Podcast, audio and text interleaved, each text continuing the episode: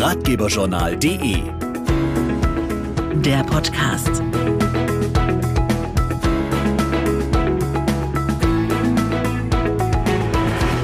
Hallo und willkommen zu unserem Ratgeberjournal-Podcast. Unser Thema heute: Training und Trinken gehören zusammen.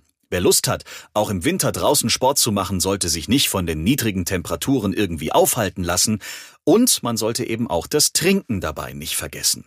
Julia Schneider hat darüber mit Diplom-Ökotrophologin und Fitnesscoach Susanne Kepler gesprochen. Also ich will auf jeden Fall wieder mehr Sport machen. Ich will wirklich äh, versuchen, regelmäßig zu laufen, ähm, so ein, zwei Mal die Woche. Ich habe auf jeden Fall vor, mehr zu schlafen, gesünder zu kochen und ähm, mehr Sport wäre auch wirklich gut. Die Motivation, mehr Sport zu treiben, ist vor allem am Anfang des Jahres hoch. Dabei sollte man sich nicht von den niedrigen Temperaturen aufhalten lassen.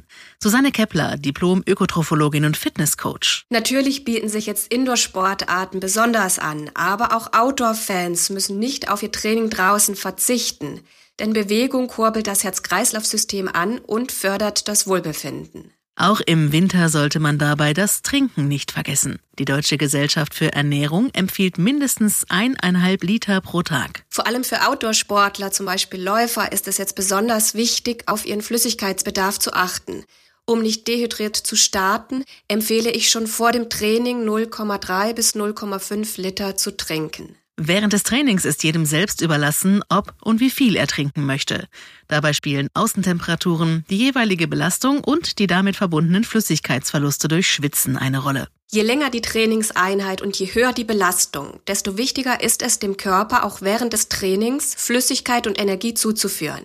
Gut geeignet sind hierfür neben Mineralwasser auch Mineralwassersaftschorlen im Verhältnis 3 zu 1, die den Körper neben Flüssigkeit auch mit Kohlenhydraten versorgen. Da waren wirklich schon gute Tipps dabei. Und wenn ihr noch mehr erfahren wollt, klickt einfach mal auf www.mineralwasser.com. Für mehr Ratgeberthemen könnt ihr uns gerne abonnieren. Wir sind zu finden auf allen gängigen Podcast-Portalen und natürlich auch auf ratgeberjournal.de.